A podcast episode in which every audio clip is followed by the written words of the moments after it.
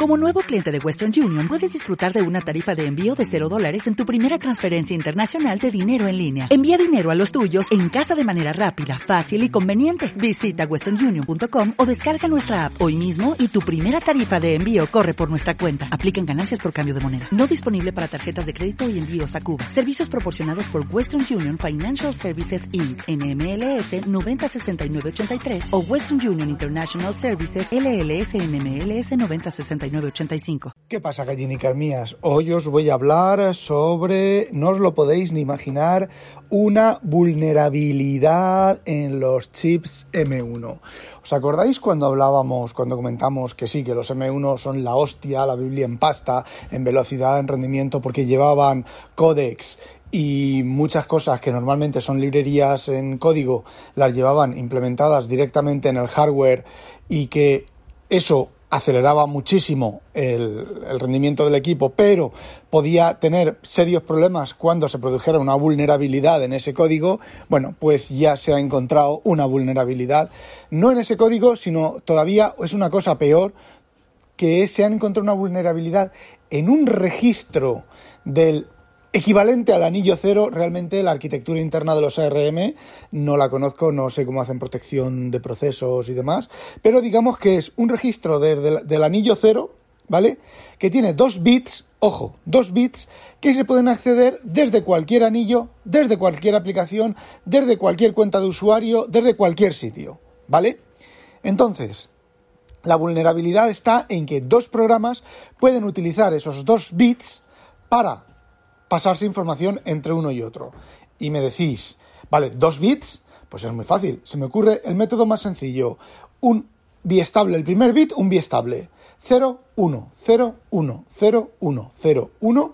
En cada cambio, el segundo bit es un 1 o un 0. Con lo cual, el, ese bit estamos construyendo pasándonos la información. Es decir, 0 es 0, 1, ¿vale? Es un 1.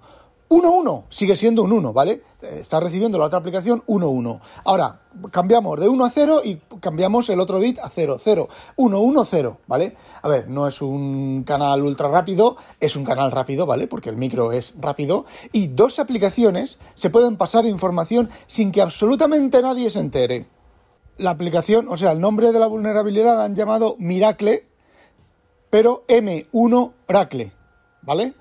Entonces, milagro M1 Milagro, ¿vale? Más o menos por hacer juegos de palabras, ya sabéis que son muy dados hacer este tipo de, juegos de palabras. Y bueno, no os echéis las manos a la cabeza porque no es tan vulnerable, no es tan peligrosa esa vulnerabilidad, porque los dos programas necesitan colaborar. Pero a mí se me ocurre en la FAQ de la vulnerabilidad, que por cierto está publicada en M1 Oracles, o sea, M1RAC les.com, ¿vale? Y podéis leer en inglés la descripción y detalles técnicos y demás, ¿vale? tienen que aplicarse, dos, dos aplicaciones tienen que estar de acuerdo en cómo se envían la información. Eh, os pongo que un, un, un, bit debería ser de flag porque entonces no sabes cómo sincronizar, si sincronizan las dos aplicaciones que se abren un socket o abren un, flujo de memoria o un, ¿cómo se llama?, un pipe o alguna cosa de esas, pues la verdad es que ya sabes que se están comunicando y Apple, Apple bueno, tú o el, sistema antivirus o lo que sea ya sabe que hay dos aplicaciones que en teoría no tienen nada que ver y se están comunicando entre ellas, ¿vale? Entonces, la única manera de que eso sea eh, estático, o sea, o sea, sea mm, confiable es el flap. Cada vez que cambia, pim, pim, pim, pim, pues se van viendo. Cada vez que cambie, sabes que el segundo bit es válido, ¿vale? Esto, esto me lo acabo de inventar yo, ¿vale? Lo acabo de pensar yo solamente con la vulnerabilidad. Y, bueno, el problema es, o el problema no, o lo que nos salva un poco, un poco el culo, porque ahora veréis, es que las dos aplicaciones tienen que estar de acuerdo en eso, ¿vale? Entonces, por ejemplo, eh, deberían de ser dos malware o el mismo malware pasándose datos de uno a otro. A ver, no tiene mucho sentido visto así. Pero, pero, pero, eh, imaginaos eh, dos aplicaciones para hacer seguimiento. Que esto, es, lo que viene en, la, en, el, en el sitio web que explica uno de los posibles usos de la vulnerabilidad. Yo os voy a contar otro mucho más, mucho más crítico. Eh, entonces, la vulnerabilidad, bueno, volviendo al tema, ya me he liado. Vale, ven, volvemos a empezar.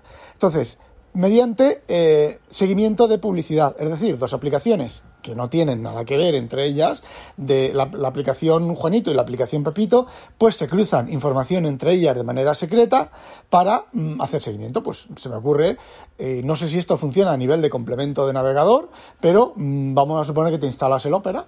Mm, uy, el Opera. Y el Opera, bueno, pues eh, estás con Safari y el Opera. Bueno, pues el Safari, el complemento del Safari le envía al Opera eh, información de seguimiento. Safari no te permite hacer el seguimiento, pero el Opera sí, y el Opera es chino, ¿vale? Bueno, es un ejemplo, ¿vale? No sé si, si, un complemento se podrá permitir esto, pero quien dice, dice otra aplicación, ¿vale? Ya vamos a la que yo he pensado que esta es bastante maligna y bastante hija de la gran puta de Babilonia. A ver, eh, imaginaos el desarrollador Juanito.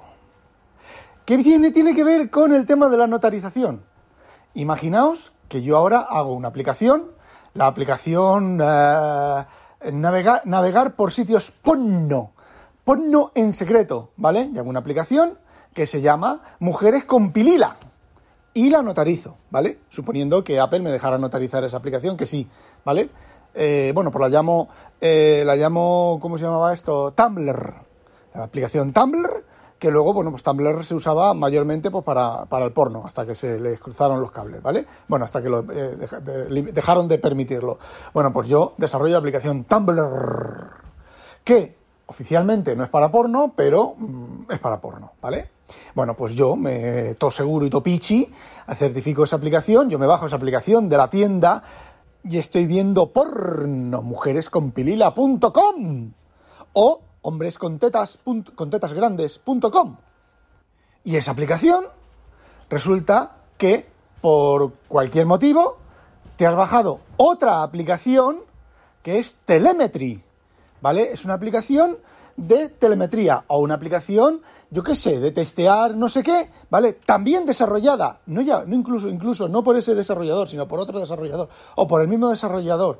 Eh, telemetry, escanea tu Mac eh, hazle una prueba de rendimiento y súbela a internet, lo importante, súbela a internet para que veas, compares con otros ah, procesadores, otros eh, ordenadores como el tuyo. Uy, es un, programa de de medición de velocidad de cosas. Y luego resulta que cuando los dos programas están instalados, uno de ellos, el de pililas.com, empieza a enviar unos y ceros por ese registro, que lo recibe el otro programa y como es un programa de, de benchmarking y deja salida a internet a, a lugar, a sitios de, de ahí, como estoy hoy, a sitios de que se puedan subir cosas de tal, bueno, pues te están sacando la información. O me lo voy a poner, vamos a dar un paso más. Agenper la agenda de teléfonos personal. Somos seguros, somos secretos, no salimos a Internet, no enviamos nada fuera de tu aplicación, ni siquiera recogemos telemetría estadística, ni siquiera cuando se produce un crash en la aplicación recibimos cosas nosotros.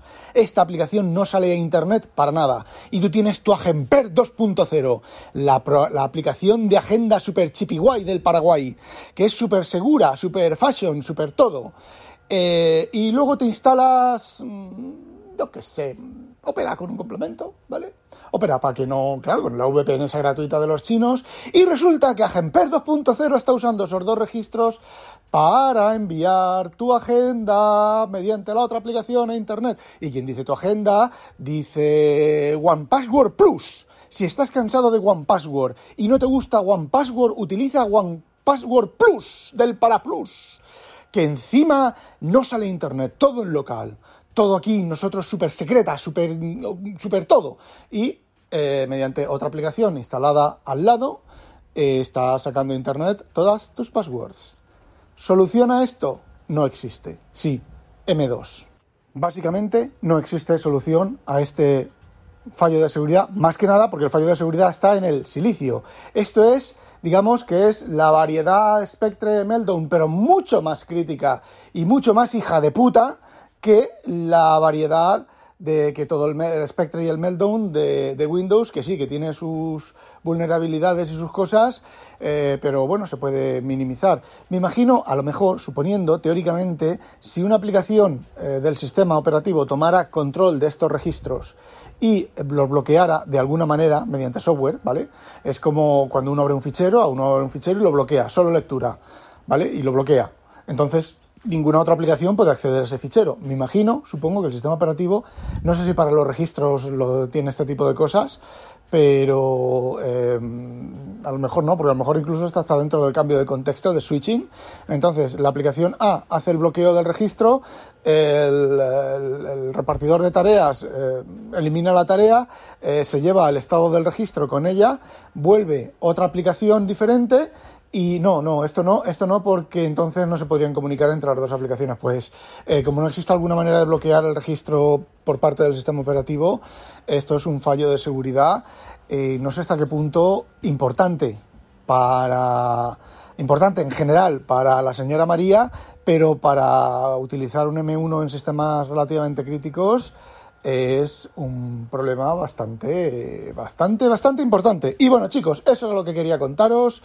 Ya hemos empezado con el M1 y apenas hay M1 en la calle y ya hemos empezado. Esto Apple le puede servir muy bien para decir, bueno, vale, pues mira, ahora os compráis el nuevo Mac con el M2 que no tiene esa vulnerabilidad. A ver, no estoy diciendo que lo hayan hecho a propósito, eh, ni mucho menos, porque bueno, los que diseñan estas cosas pues son personas, se les escapan cosas, como a todos se nos escapan cosas, pero el gran inconveniente, y ya lo comenté en uno de los podcasts, nada más salir el M1 y nada más explicar la tecnología del M1, es eh, este tipo de cosas. Esperemos que no salga una vulnerabilidad realmente gorda, que no salga una vulnerabilidad estilo Sasser o estilo Blaster de esas, que os acordáis del Windows XP, porque entonces, bueno, pues tendremos que apagar nuestros M1s y cagarnos en la puta madre que parió a Apple. Yo, de hecho, la semana pasada estaba pensando en vender, en poner a un buen precio mi, mi MacBook Pro Intel del 2020 también y no lo voy a poner a la venta porque, bueno, pues eh, cosas como estas. Bueno chicos, no olvidéis sospechosos habitualizaros, que no la pique un pollo belga. ¡Ademori! ¡Oh, oh, oh, oh!